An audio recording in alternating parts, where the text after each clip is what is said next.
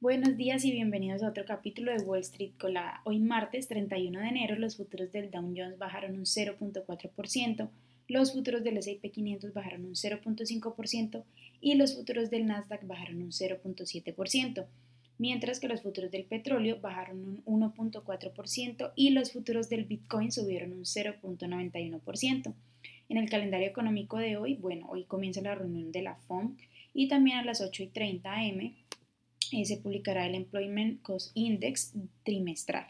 En las noticias, bueno, como ya les acabo de decir, el FOM iniciará hoy su primera reunión del 2023, lo que se espera que proporcione más claridad sobre la dirección política de la Fed para el resto del año. La reunión tendrá lugar hoy y mañana.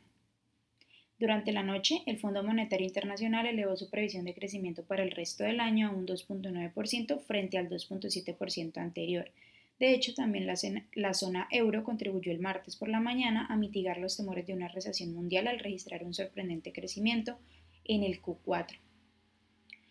Por otra parte, General Motors, que cotiza con el ticker GM, superó ampliamente las expectativas de resultados. La compañía presentó un EPS de 2.12 sobre ingresos de 40.11 mil millones.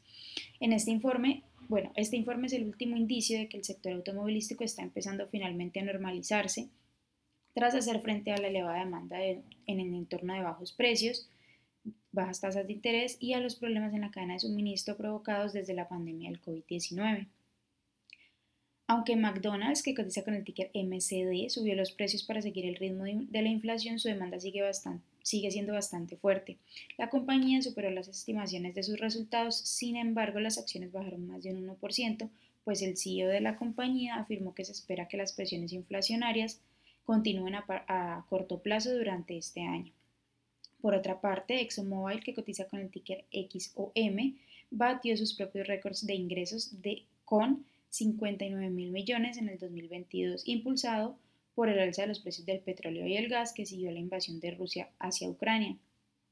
El beneficio por acción del Q4 fue de 3.04 y la producción de la compañía aumentó hasta, hasta los 3.822 mil millones de barriles por día. Por otra parte, las acciones de Caterpillar, que cotiza con el ticker CAT, bajaron más de un 2% después de presentar sus resultados. La compañía presentó un EPS de 3.86 por debajo de la estimación de 4.06.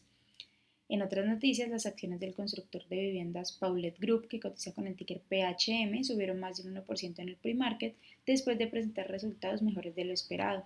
La compañía presentó un EPS de 3.63 sobre ingresos de 5.17 mil millones. Por último, eh, bueno, según un informe del Financial Times, Twitter está trabajando para integrar los pagos fiduciarios en la plataforma con la posibilidad de integrar pagos con criptomonedas, aunque Elon Musk aseguró que quiere que el sistema de pagos se siente primero en el dólar estadounidense. Bueno, las acciones que tenemos hoy con predicción bullish son Motorsports Game, que cotiza con el ticker MSGM y han subido más de 189%. También Hillstream Biopharma, que cotiza con el ticker HILS y ha subido más de un 126%. Y por último, Context Therapeutic, que cotiza con el ticker CNTX y ha subido más de un 38%. Por otra parte, las acciones que tenemos hoy con predicción bearish son Sidus Space, que cotiza con el ticker SIDU y ha bajado más de un 37%.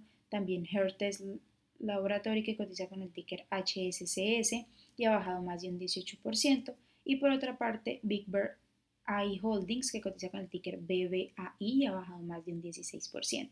Esas son las noticias que tenemos hasta hoy. Recuerden que pueden encontrarnos y seguirnos en todas nuestras redes sociales como arroba spanglishtrades.com y también visitar nuestra página web www.spanglishtrades.com para que estén siempre enteradas y actualizadas sobre las noticias de la bolsa, por supuesto, como siempre, en español.